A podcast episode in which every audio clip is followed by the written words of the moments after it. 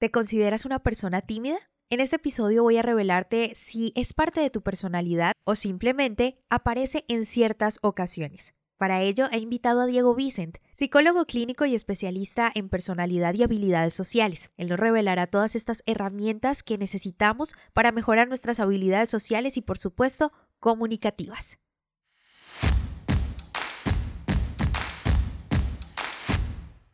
Bienvenidos al podcast En Prosa, un espacio donde analizaremos cómo mejorar tus habilidades comunicativas. En este podcast, En Prosa, te ayudamos a que no seas más el tímido del grupo, que te conviertas en todo un líder y no se te dificulte expresar tus pensamientos en el momento y la manera adecuada. Hemos seleccionado los mejores temas. Tendremos entrevistas con personas que tienen experiencia en ello, donde analizaremos de manera muy sencilla, desmenuzaremos la información para que lo aprendas y practiques en cualquier área de tu vida. Soy Diana Checa. Bienvenidos. Hola, hola, bienvenidos a todos y cada uno de ustedes a un martes más de Emprosa Podcast. En esta oportunidad vamos a hablar de un tema que a mí me parece fundamental hacerlo, sobre todo cuando se trata de hablar, de comunicar. Es importante que toquemos el tema de la timidez. Y de por sí voy a decirles desde ya que estos micrófonos de Emprosa Podcast siempre van a estar abiertos para que cada uno de ustedes entienda que la timidez es una sensación es un estado en el que todos en algún momento hemos estado o hemos sentido. Entonces, no se trata de que confundamos de pronto de que la timidez es parte de nuestra personalidad y creo que hoy hablaremos un poco más de eso porque tendemos a siempre calificarnos como tímido o no tímido, bueno para hablar o malo para hablar, pero lo cierto es que podemos empezar a vencer esta timidez.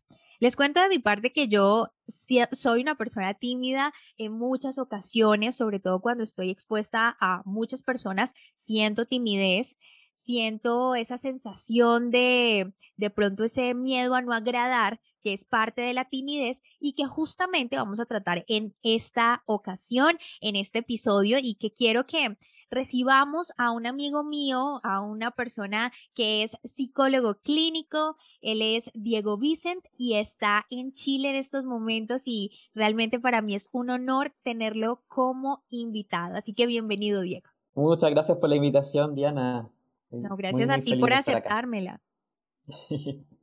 ¿Cómo estás? No, bien, yo feliz acá de presentar a un amigo que es psicólogo clínico, pero además hay algo que me, me causa mucha curiosidad y es que eres especialista en personalidad y habilidades sociales. Sí, es un tema que a mí me fascina, en verdad, siempre desde que lo conocí me encantó y ahí, claro, me empecé a ser especialista a medida que iba creciendo mi interés y a medida que lo iba practicando con la gente que conocía, porque eso uno lo puede ver en todas las personas. Entonces, eh, de ahí como que fui afinando el ojo con la experiencia, por así decirlo. Eh, pero es una teoría que está desde el siglo XIX, ahí se empieza a crear y tiene unas modificaciones que llegan hasta el día de hoy, que, en el cual yo también he aportado ahí un poco en mi visión acerca de la personalidad actual.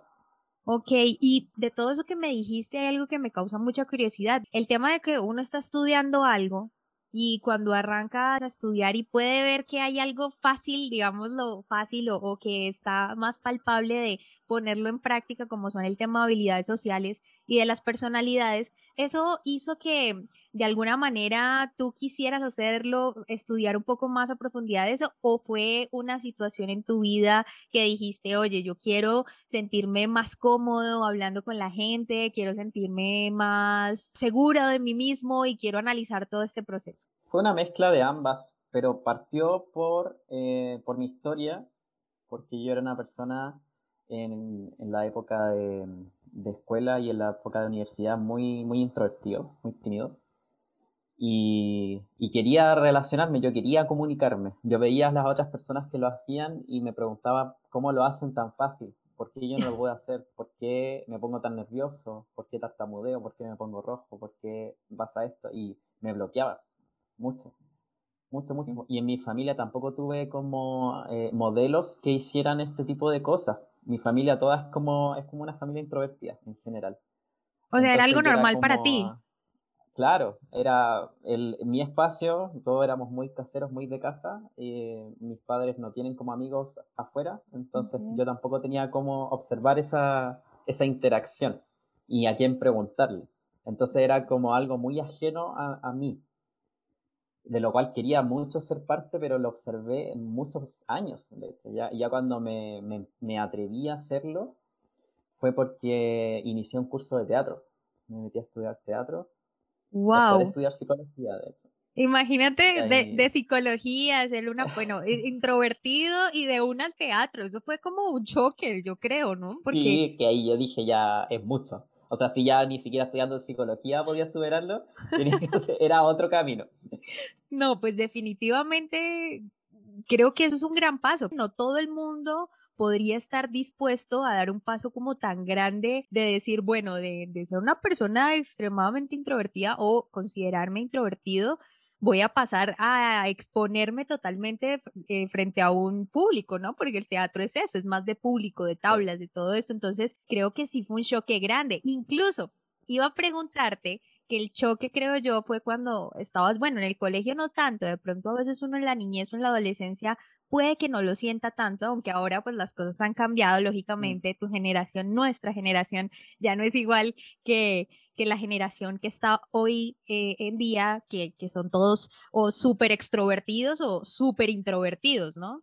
Creo yo que de pronto el choque vino ahí cuando estabas estudiando en la universidad, cuando ya que... los trabajos en grupo. ¿Quieres que te cuente la historia? Por favor, los micrófonos son todos tuyos fue muy eh, es tragicómica la historia porque, claro, yo venía con una historia de bullying de la escuela, entonces tampoco tenía amigos eh, eh, de vínculos fuertes.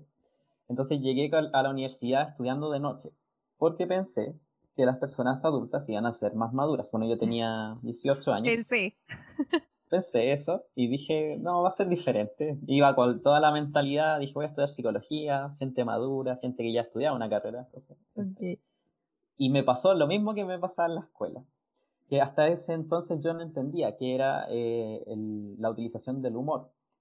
Yo me lo tomaba muy a personal, muy, muy personal. Entonces, como yo era el más pequeño de edad, eh, me empezaban a, tirar chistes con, con eso. Entonces me decían, eh, que cómo me dejaban salir hasta ahora, que se había traído mi colación, em, que, cuidado porque me podrían hacer algo en la salida, que cómo me dejan estar solo, como cosas así, ya no me acuerdo tanto. Y yo me enojaba y me, sentía mal. Y ahí fue donde vino mi impulso a querer como entablar eh, una respuesta y no, no sabía qué decir, porque no quería quedar como pesado, no quería em, quedarme callado tampoco, pero no sabía qué hacer.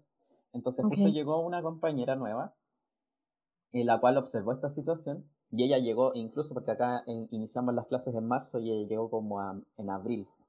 Llegó un mes tarde a la universidad, en primer año, vio esta situación y ella se acercó a mí. Entonces eh, observó que igual me, me tiraban chistes y yo no decía nada, o como que fingía una sonrisa, como porque no me quería llevar mal con la gente tampoco. Y ella me preguntó, Diego, ¿tú quieres que te enseñe a responder e-, esto, que te está pasando? Y yo quedé así como, ¿en serio se puede responder de una forma? Sí, obvio que sí. Y ahí ella me empezó a, eh, como a dar un acompañamiento bien importante, que de hecho ese acompañamiento para mí fue tan significativo, bueno, somos mejores amigos hasta el día de hoy, eh, fue tan significativo que eso me hizo, bueno, uno ir al teatro, pero otra cosa que a mí me llama mucho la atención, Diana, que no sé si allá en, Colombia pasa, pero no, es, no existen alguna institución o alguna organización que te enseñe realmente a sacar habilidades sociales. Para mí lo más cercano fue el teatro, porque ahí podría ser la oratoria, el liderazgo, la comunicación, pero no había ninguna entidad que eh, reuniera todas estas facetas y te enseñara a ser una persona sociable para que, como en mi caso, personas que nunca, te, que a pesar de que no tengo ningún tema así como social, que no soy antisocial, que a mí me gusta estar en grupos, pero aún así no tuve los modelos o no tuve la enseñanza que se requiere desde muy pequeño, que lo tuve que aprender por mí mismo, o sea, yo tuve que romper el molde de mi familia, porque mi familia sigue igual. Pero yo, yo rompí el molde teniendo amigos, socializando, haciendo otras cosas y creando ese espacio también para las personas que, que, que, lo necesiten. Como yo no lo encontré, lo creé. ok. como la historia. No, y mira que, bueno, aquí en Colombia no sé exactamente si exista como tal una academia o una, eh, no sé, alguna institución, como dices tú, de habilidades sociales. No sé exactamente si, si exista, entonces puedo pecar por ignorante, pero porque no, no, no sé, no conozco. Pero sí es importante lo que acabas de decir y es que algo que me llamó mucho la atención es que no, no, que no había y entonces lo creé.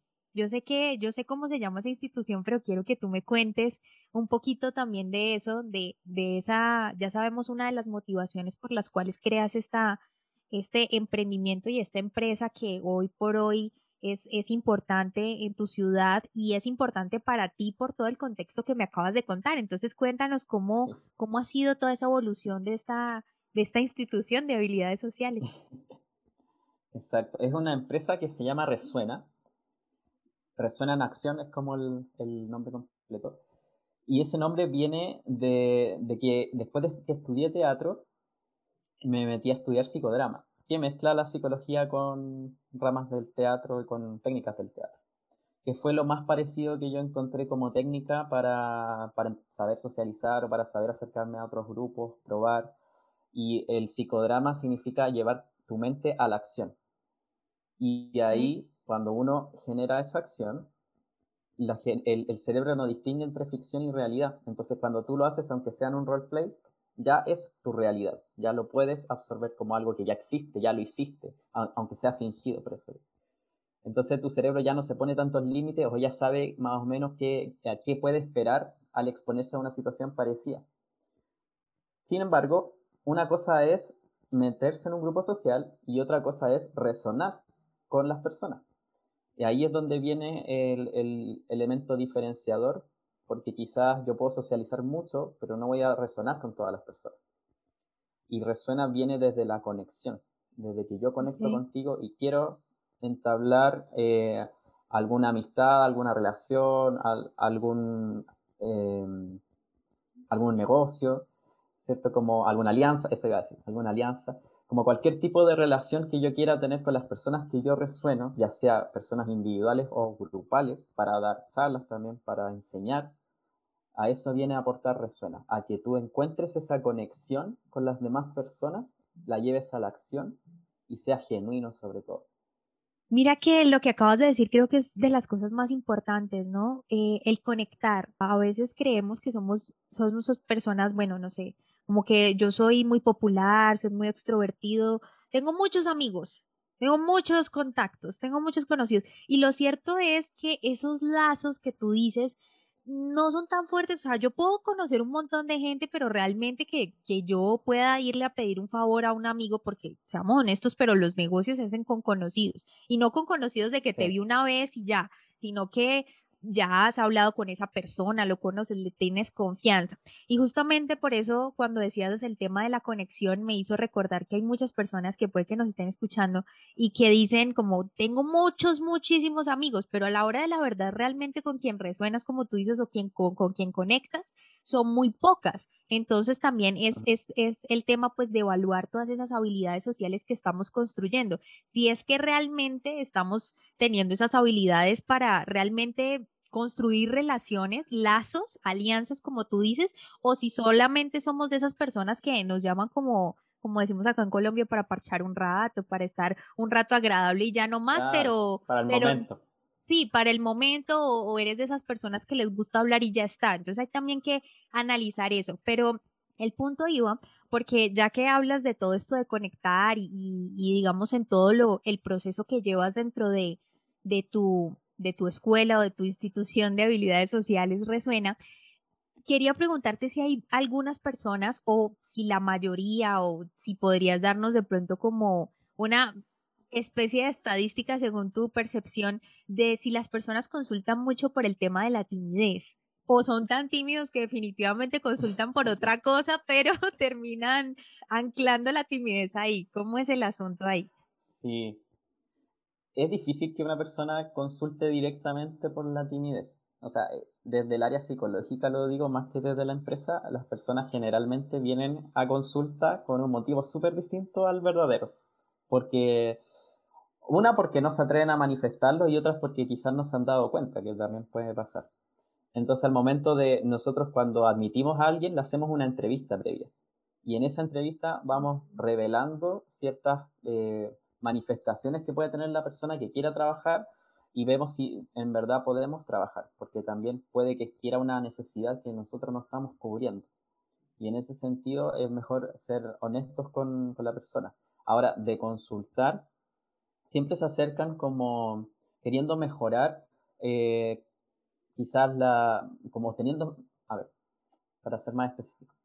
Algunos dicen que quieren tener más amigos. Otros dicen que quieren eh, socializar más otros quieren pareja, otros quieren aprender a ser mejores jefes, también han llegado personas. Otros quieren autoconocimiento. Y así podría darte una estadística muy grande, pero esas son como la, mayoría de, de, los requerimientos que quieren. Pero ninguno viene diciendo yo soy tímido.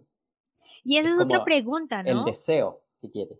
Claro. claro, esa es otra pregunta. ¿Cuándo puedo decir yo que soy una persona tímida o tímido? Yo estaba diciendo hace un rato al inicio del episodio de que a veces las personas nos catalogamos como tímido o tímida y eso no es cierto, creo que es un sentimiento. Diría yo que la timidez, y puedo definirlo porque lo estuve leyendo hace, hace días y tú me corriges, pero es ese deseo de agradar, pero a la vez ese miedo de no lograrlo. Y me gustó mucho esa definición. Entonces me gustaría saber y que tú nos contaras realmente cuándo puedo decir que, que estoy sintiendo timidez, partiendo de que no somos tímidos, no es parte de nuestra personalidad, sino que somos, eh, es un sentimiento. Dijiste algo muy clave, que es que no es una personalidad. Una persona no es tímida como rasgo eh, único de personalidad, sino que tímida en ciertas eh, situaciones o ciertos escenarios. Por ejemplo, una persona tímida puede ser tímida en su casa o puede ser tímida con gente que no conoce. Es un escenario distinto. Ok. Por ejemplo, la, timidez es el miedo excesivo a ser juzgado, a eso se refiere. El miedo excesivo a ser juzgado. Mira que a mí me da a veces, creo que un poco más de timidez, siento yo, y yo lo decía hace un rato, yo soy tímida con las personas que conozco, ¿en qué sentido? Yo puedo hablarte y todo esto, pero si a mí me piden, por ejemplo, el tema de, no sé, dar unas palabras en, en mi familia me da timidez, siento timidez.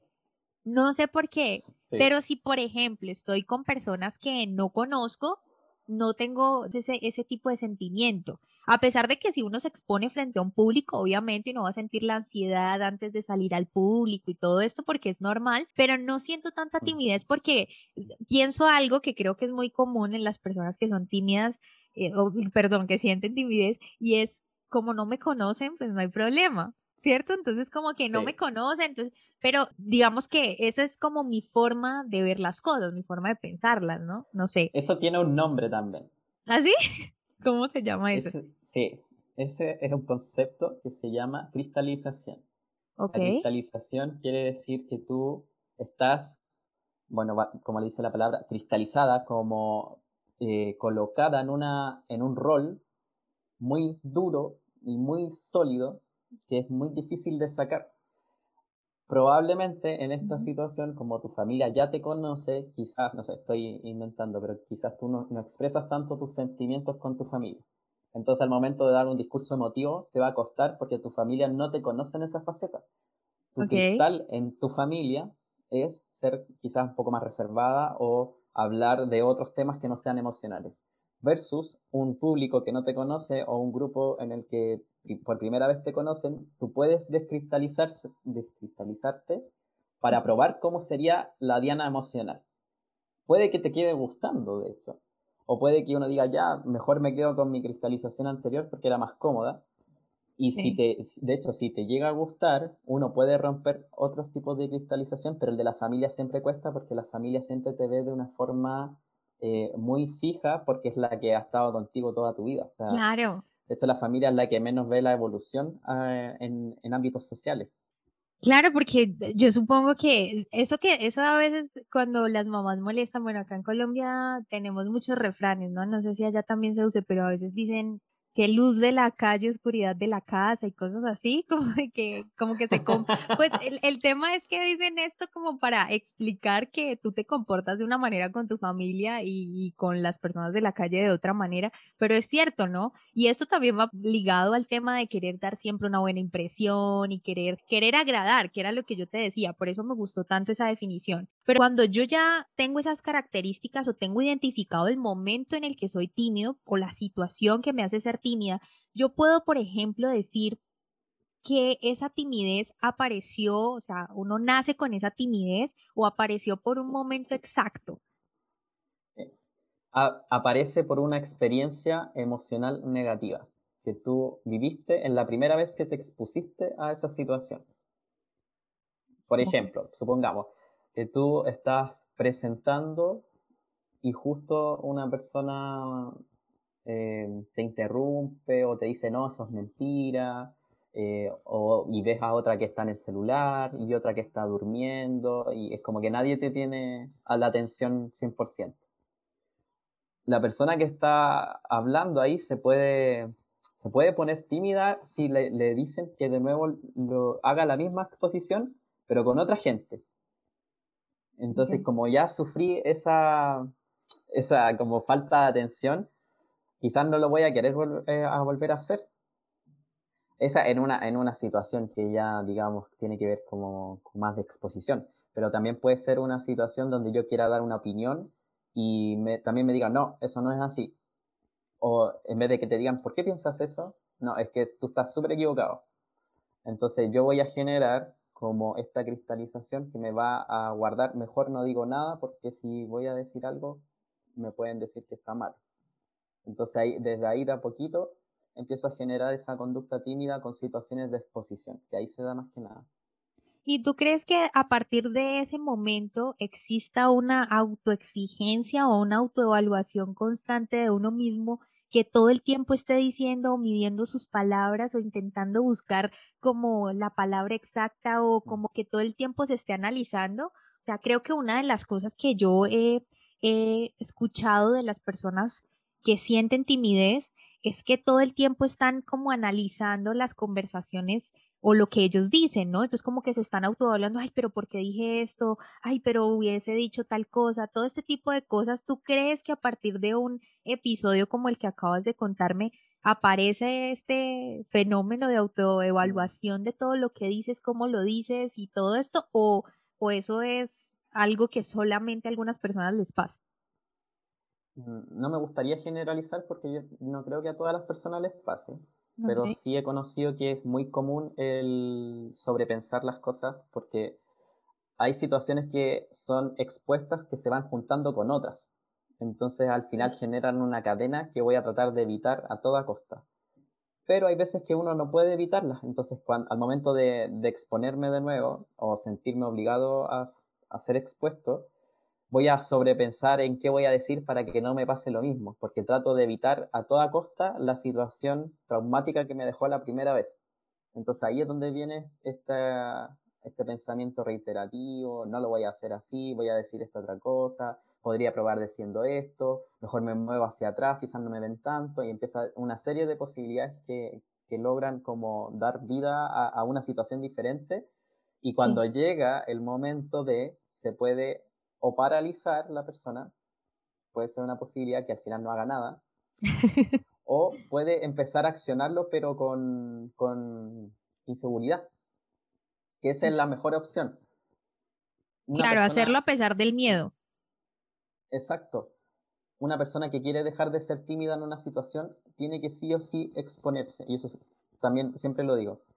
Para exponerte para saber exponerte, tienes que exponerte. O sea, es el único camino. No hay otro camino que tú puedas como saber salir a estar tranquilo y hablar las cosas que, quieras hablar, que quieras enseñar, que quieras eh, expresar sin haberte expuesto. no hay otra forma, pero es gradual. Eso te iba a decir, porque yo, yo iba a poner el ejemplo de que, bueno, inscríbanse a teatro ya mismo, así como lo hizo Diego, pero creo que no todas las personas eh, eh, estarían dispuestas de pronto a exponerse de esa manera. ¿Cuáles son, por ejemplo, las, las maneras que podrían empezar las personas de manera, digamos, gradual? ¿O cuál podría ser la recomendación para empezar a exponerse en, en estas conductas o en estas, eh, digamos, en esta exposición social? ¿Cómo podría ser la persona? Bueno, primero hay que tener en claro que es gradual. Que, por ejemplo, una, persona, dependiendo del objetivo que quiera, una persona no es 100% sociable de la noche a la mañana. Todo ese proceso es muy gradual y a veces es doloroso porque nos, eh, nos pone en una situación en la que no estamos preparados y donde no tenemos control. Porque cuando estamos relacionándonos con otras personas no sabemos lo que estas personas van a decir o no sabemos cómo van a reaccionar. Entonces es una posición sumamente incómoda y la gente tiene que saberlo antes de empezar a tomar este camino gradual. Cuando uno ya tiene conciencia de eso y dice, ya, ya, no importa, lo voy a hacer porque quiero hacerlo y porque mi objetivo es mucho más grande, hay que empezar a ponerse metas cortas. Okay. Metas de todo lo que yo pienso como, como posibilidad, escoger una. Voy a hacer esta. Quizás voy a llegar a preguntarle a, todas las personas cómo ha sido su día, cómo ha sido su fin de semana. Porque hay gente que ni siquiera se atreve a hacer eso. Hay gente, he conocido gente que uno le dice, hola, ¿cómo estás? Y te dice, bien. Y uno queda esperando como... ¿Y el y tú? ¿Y tú? Pero dice, bien. Y se queda ahí. Entonces, eh, bueno. el grillito. por acá. sí de soledad. Entonces quizás eh, puede ser una meta muy a corto plazo el decir y tú, o el preguntar cómo estuvo tu fin de semana, qué hiciste el fin de semana, hacer preguntas abiertas. Porque generalmente las personas que son tímidas en situaciones sociales nuevas hacen preguntas cerradas o responden con monosílabos. Entonces, una de las, de las metas a corto plazo podría ser preguntas abiertas. Quizás no todo el rato, una, que sea una pregunta abierta que se haga, ya va a empezar a tomar un poquito más de confianza. El y tú, obviamente, tienes que agregarlo. Otra cosa que, me gusta agregar siempre es el gracias. Porque las personas, bueno, no sé cómo será allá en Colombia, pero por lo menos acá, eh, la gente dice gracias como por una cortesía. Pero el gracias que digo yo es como intencionado. Si alguien te dice como algo bonito, tú, gracias por pensar eso. Gracias por esto que no me había dado cuenta. Gracias por invitarme. Gracias por, por hacer un, ambiente tan acogedor. Gracias por saludarme. Claro, siempre hay algo por lo cual dar gracias. Y eso también, eh, el enseñarle a la persona que lo está haciendo, que no es para, para los demás, de hecho es para ti. Cuando uno da, en realidad no le estás dando a otras personas, te estás dando a ti. A pesar de que le dices el gracias a otros, tú estás teniendo mayor confianza al agradecer algo que no todo el mundo está acostumbrado a agradecer. Entonces, eso te deja a ti como, con una persona como, con mayor valor social, una persona agradecida y una persona agradable, porque a todos nos gusta que nos, den las gracias por algo también. No, claro, pienso yo que eso es como un elogio también, ¿no? Y, y, cuando empiezas a dar elogios, bueno, eso mejora evidentemente tus habilidades sociales, pero logras también ser una persona más carismática, logras empezar también como a sentirte lo que tú decías seguro de ti mismo y creo que no es un tema de cultura. Creo ahí que más bien el tema es de entender ciertas habilidades que podemos ir desarrollando como esa, como el agradecimiento para ser un poco más seguro. Y ya que estamos hablando de esto, yo quisiera que tú me contaras cuáles son esas recomendaciones que uno le puede dar a una persona que uno sabe que siente timidez en ciertos escenarios y sobre todo lo digo para las personas que nos rodean, ¿cierto? ¿Cómo sería la manera de hablar con esas personas o, cómo no lastimarlas? Porque a veces solemos reforzar esa timidez como diciéndole, ay no, tú sí que eres penoso, tú sí que eres tímido para estas cosas, deje la bobada. Las mamás sobre todo le dicen, a, una, a veces escucho mucho como que, bueno, deje la bobada, vaya salude, vaya hable, vaya, vaya. Y uno como, pues eh, sí, claro, quisiera hacerlo, pero me da pena. Aunque cuando... Creo que ahí ya. Entonces, volvamos a, responder la, la, pregunta que te hice para, para poder. Está paralizada por análisis, porque a veces eh, por pensar tanto la gente se paraliza. se queda como en ese sobrepensamiento. Y si otra persona te viene a reforzar es como otro, un pensamiento agregado. O sea, si hago esto, esta persona se va a burlar porque ya se burló de mí por estar estático, entonces si lo hago, capaz que se burle porque lo hice mal. Entonces, otro freno que me está haciendo no atreverme a hacer lo que quiero hacer. Esa es una cosa. La otra cosa, bajar un poquito ese nivel de pensamiento. Quizás preguntarle, ¿qué es lo peor que crees que puede pasar? ¿O cuál es el peor escenario que te imaginas que puede pasar si tú te atreves a hacer esto? y darle opciones. Eh, ya, mira, a lo mejor, no sé, te vas a poner rojo. Eh, es como bajar un poquito la intensidad de, del rechazo anticipado que la persona siente, porque como tiene un exceso a ser juzgado, es como veamos qué tipos de juicios te pueden hacer. Y generalmente cuando uno hace eso, eh, las expectativas de la persona cambian, porque al bajar estos miedos, como que le ve la parte positiva también. la otra persona que te está hablando dice, ya, pero mira, haz esta técnica, o respira antes, o mira un punto fijo, o camina. O sea, te da técnicas. O salta, salta. Uf, te motívate. Uno le da todas esas opciones cuando la persona está tan enfrascada en que le va a ir mal que no es capaz de ver lo otro. Entonces, cuando se abre esta ventanita, se abre esta luz, es capaz de ya, ya, me voy a atrever. Además, acompañándolo con una actitud cooperadora, porque no me sirve estar, primero, como dije, no burlarse, sino que cooperando, o sea, te ayudo en algo, te, doy la introducción, soy tu bandejero, eh, si quieres te puedo ayudar en, otra cosa, si quieres estoy a tu lado, eh, te paso la diapo, o te presento a tal persona, eh, dime en qué te puedo ayudar. También eso sirve porque estas personas se sienten solas en esa situación. O sea, de hecho, cuando yo decidí meterme al teatro, yo le pregunté a un primo, le dije, ¿quieres meterte al teatro conmigo? Porque solo no me atrevo. Porque igual era una exposición del 0 al 100. Claro. Entonces él me dijo, ya, vamos. Entonces yo ahí me sentía acompañado y probablemente si él me hubiera dicho que no, a lo mejor igual lo hubiera hecho, pero mucho más inseguro que con él al lado. Entonces muchas veces las personas que se sienten tímidas en ciertas situaciones, cuando sienten un apoyo real, cooperativo, se atreven mucho más.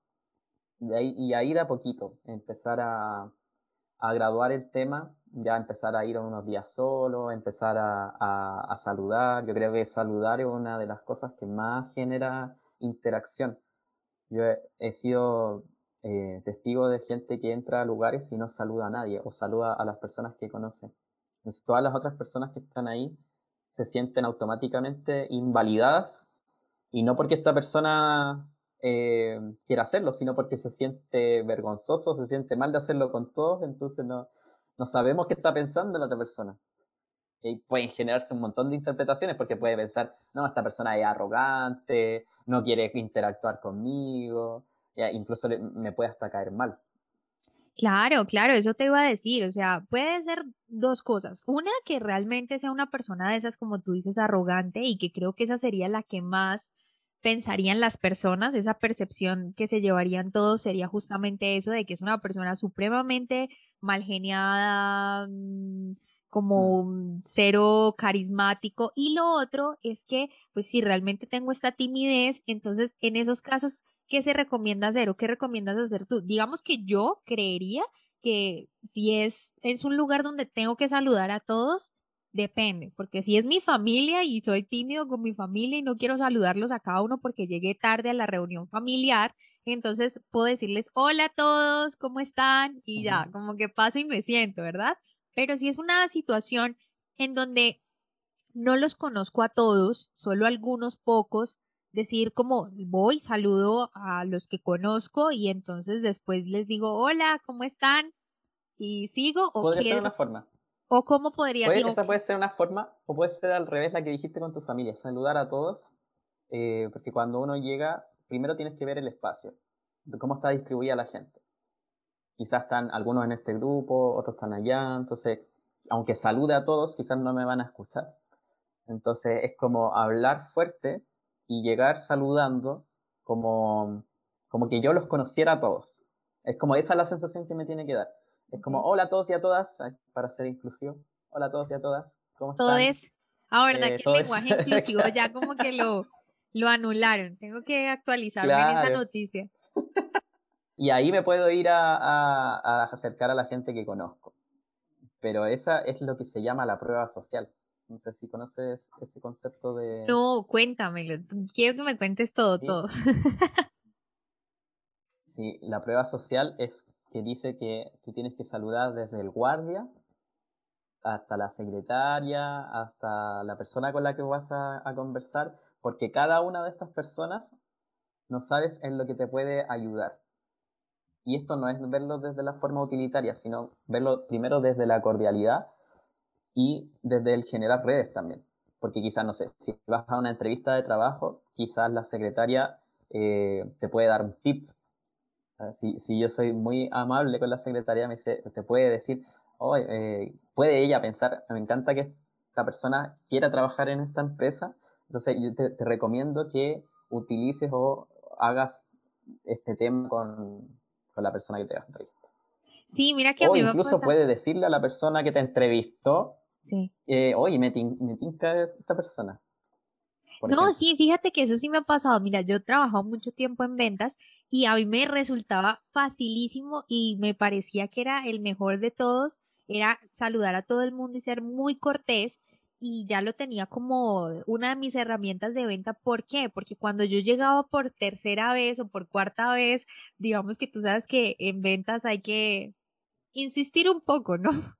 un poco nada más. Pero el tema es que cuando yo ya llegaba como por segunda o tercera vez, me decía la señora, por ejemplo, de recepción o el guardia, ay, no, él acabó de salir, pero él dijo que ya volvía, entonces espérelo. O no, no lo espere por tal y tal cosa. Entonces, claro, uno empieza a crear conexión, resonancia, resuena con las personas. Entonces, es, es chévere porque uno esa prueba social creo que es fundamental que todos la aprendamos, seamos tímidos o no, hay que aprender a saludar, hay que aprender a conectar con las personas. Además, porque uno no sabe el día de mañana las vueltas que da la vida. Yo he conocido historias de que la señora que, no sé, que, que se encargaba del aseo de las oficinas, después pasó como a vicedirectora, gerente, cosas así que uno, uno jamás lo creería, pero sí pasa. Entonces, uno no sabe y a crear este tipo de vínculos o en este tipo de habilidades sociales, desarrollarlas, te genera, no solamente lo hagas por quitarte la timidez de que yo no saludo a quien no conozco porque me da pena, me da vergüenza, qué va a pensar de mí, que soy un, no sé, como un atrevido por saludar o atrevida. Entonces, no solamente por eso, sino porque no sabemos qué podemos, qué conexión podemos hacer. No solamente laboral, no solamente social. Sí, ayer me pasó que estaba en un estacionamiento y había que pagar manual, eh, efectivo, no sin tarjeta. Entonces fui a, pagar mi estacionamiento y la señora me dice son 7.40 eh, pesos. Y yo empecé a, sacar el, mi banano, empecé a ver las monedas. Muy tranquilamente le dije, ¿se ha fijado que las personas siempre tienen monedas pequeñas pero nunca se dan el trabajo de buscarlas porque quieren pagar rápido para irse. Y, ella me dice, sí, o sea, acá lo veo todo el tiempo, porque están apurados como en, no entorpecer al que viene atrás, o demorarse mucho porque te pueden decir algo, o te pueden eh, alegar, porque la gente es como que, es como que actúa con miedo cuando está haciendo trámite. Entonces yo muy tranquilamente buscando todas las monedas, eh, y ya, las encontré porque cuando llego a la casa y veo todas estas monedas chicas y digo, ya, al final nunca las uso porque es tan chico el, valor del peso que los tengo que juntar para... Y ella me decía, eh, yo le sugiero que los junte en, en, una cinta y así ya las pasa nomás. Ah, dije, muy buena idea, no se me había ocurrido. Y me fui. Y cuando paso con el, con el auto, había mucha gente que no sabía cómo pasar la, el ticket, porque era un, un sistema muy arcaico. Entonces la señora Nuna me vio que estaba pasando yo y va y, me abre el, la barra ella. Ajá, y, y me, me, ahorró todo ese tiempo de saber, ay, cómo paso el ticket porque no entiendo cómo es este mecanismo. Y ahí fue como, y yo dije, ya, y la saludé y fue como, ah, que tengan muy buen día y me fui. Esa, esa interacción que puede no tener tanta relevancia, si yo hubiera ido como una persona eh, en una situación y me pongo tímido, que, ay, que estoy buscando las monedas, que se me caen las monedas, ay, que no tengo, y paso un billete más grande para que me dé vuelto porque me, me da vergüenza que, que, me vean buscando cosas. Sí. Eh, y, y, probablemente iba a tener eh, problemas para pasar el ticket también. Solo el hecho de haberla tratado bien hizo que ella sintiera reciprocidad y me quisiera eh, ayudar.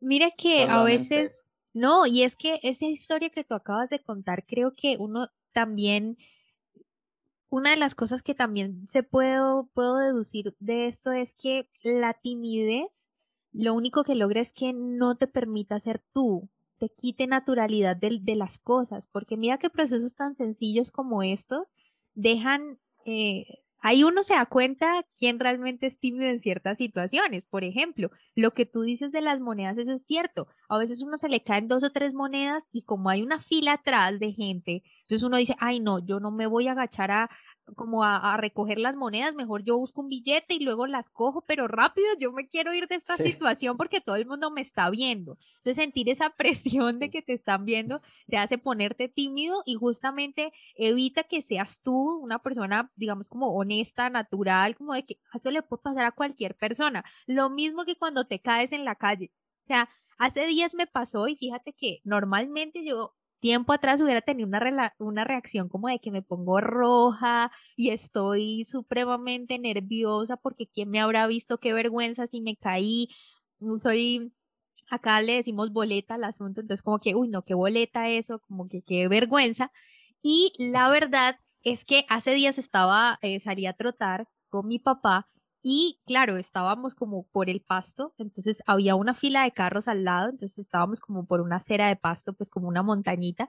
Y me caí porque no había visto, estaba como lleno de pasto y había un huecote, entonces me caí y yo como que, ay, como que me revisé que estuviera todo bien, todo en orden y seguí, pero no me sentí como otras veces y esto lo digo porque cuando yo era pequeña yo me caí en una alcantarilla, pero pues tampoco era muy profunda, no vayas a creer, sino que iba con dos compañeras, salíamos de clase, íbamos por un andén y yo no me fijé como siempre andaba un poco elevada, bastante raro en mí, pero entonces estaba como caminando y me caí, caí, o sea, una, una pierna cayó en la alcantarilla, era una pequeñita de esas que hay en los andenes acá en, en, mi ciudad, entonces era como que caí una pierna, quedó metida en el, en el hueco y la otra sí quedó afuera y ellas se me han burlado hasta ahorita, o sea, hasta mis 29 años, si yo hablo con ellas, ellas se acuerdan de eso y me han hecho sentir tan mal que crearon una timidez con respecto a la, al, al tema de las caídas, que es algo totalmente normal, o sea, cualquier persona se puede caer y ya está, pero yo me sentía abrumada, me sentía como, no sé, como que todo el mundo se estuviera fijando como si fuera a salir en las noticias, ya, Diana Checa se cayó en un hueco, se cayó, se tropezó, o sea, yo sentía eso, pero descubrí que había superado el tema hace días que, que salí a trotar y no me caí. Entonces creo que es algo también de ser auténticos y de ser naturales, de ser honestos. Exacto, exacto. Y situaciones tan cotidianas como esas, y que por eso también la, la nombré, eh, nos generan timidez. Es como que casi uno se exige la perfección en ciertas cosas o pasar muy inadvertido. Porque hay gente que se ha caído y yo veo que se cae y se muere de la risa igual. Se ríe, se ríe como con la gente que la está viendo. Y es como, cuando yo veo eso digo, qué genial que llegue a sentir esa sensación de poder disfrutar de algo que te pasó, que podía ser totalmente vergonzoso, pero yo lo, tomo de otro sentido. Entonces, eh, ahí hablamos de superar timidez.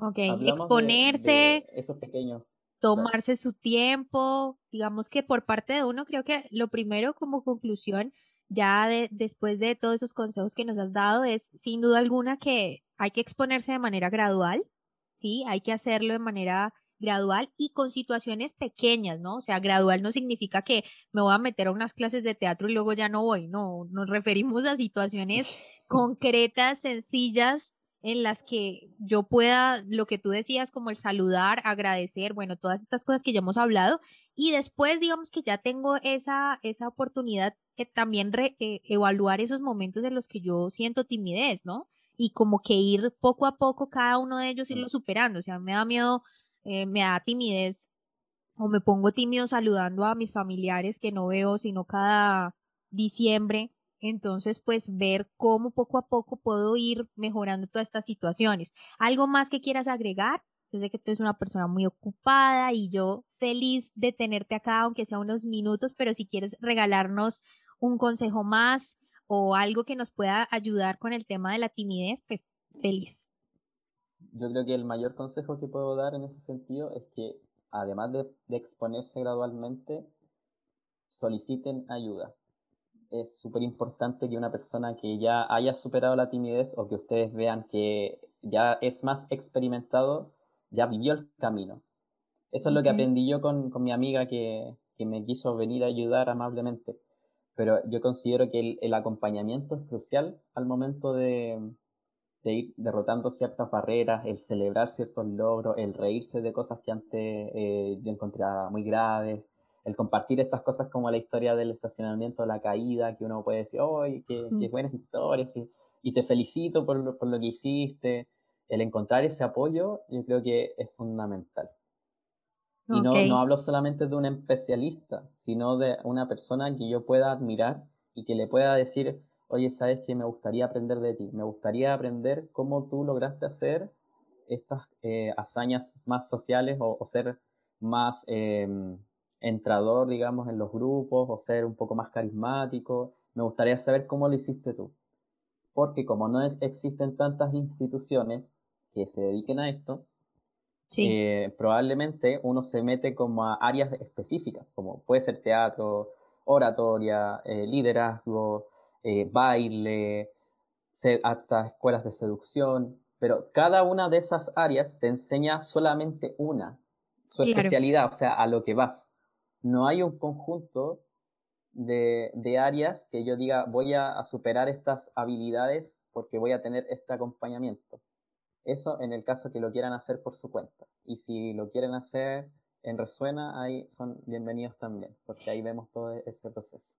Claro que sí, digamos, ¿cómo es el proceso para una persona que esté eh, en cualquier parte que te quiera, que quiera acceder a los, a los servicios de Resuena, donde te podemos encontrar una asesoría personalizada sobre timidez, que sería, yo creo que la comunidad de empresa está, que está ansiosa por conocer esos datos porque le encantaría empezar a, pues, a mitigar los efectos de la timidez. Entonces, ¿dónde te podemos encontrar? Cuéntanos.